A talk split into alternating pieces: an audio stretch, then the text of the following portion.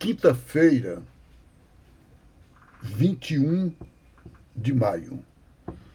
Queridos irmãos e irmãs, o evangelho de hoje, João 16, 16 a 20, Jesus continua essa grande palavra, esse discurso de amor que ele deu aos discípulos durante a ceia, mesmo na noite em que ia ser entregue. E hoje, no evangelho que nós ouvimos hoje, ele diz: Dentro de pouco tempo vocês já não me verão. E mais um pouco de tempo e vocês tornarão a me ver.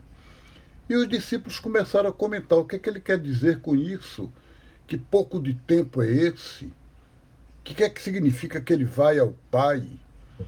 Para nós que lemos o Evangelho hoje, a gente sabe que ele estava se referindo à paixão, que esse pouco de tempo depois significaria a ressurreição, e que esse vai ao Pai significa que ele é assumido por Deus, que lhe dá uma vida nova. Isso é compreender ao pé da letra o que Jesus falou. Mas os discípulos não sabiam o que ia acontecer e, portanto, não entendiam bem isso.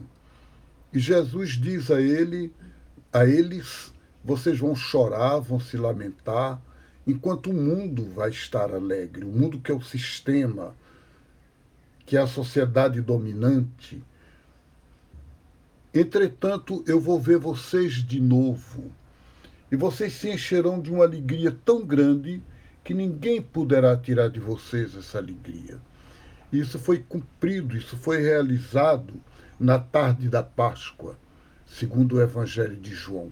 No domingo da ressurreição, quando Jesus se deixa ver por eles naquela sala fechada, e o evangelista diz: o coração deles se encheu de uma alegria imensa é essa alegria que Jesus tinha prometido. Pois é, gente. O que está claro nesse evangelho é que há uma oposição. Quando o sistema do mundo fica contente, quem é discípulo de Jesus deveria estar se lamentando. E quando nós estamos alegres, o sistema do mundo não pode estar alegre porque o interesse contrário ao dele. Então, se nós temos uma religião, uma instituição eclesiástica, católica ou protestante, ou o que quer que seja, que está muito bem com o governo, que está afim do que está aí, que está tudo ótimo, tudo tranquilo, que se sente muito apoiada, o que é que isso tem a ver com a proposta de Jesus aos discípulos? É preciso, gente, que a gente perceba que nós fomos chamados para ser permanentemente críticos. E aí alguém pode dizer, mas quando era um governo que se dizia de esquerda, vocês não eram críticos. Éramos. Sempre fomos. É para ser.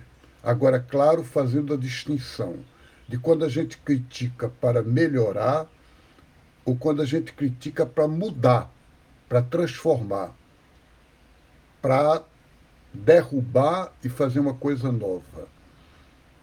É diferente. É diferente e não se trata só da dimensão política. Se trata da dimensão social, cultural, de todas as dimensões do mundo. É a profecia que Jesus pede de nós. Um grande abraço a vocês, Deus abençoe e até amanhã.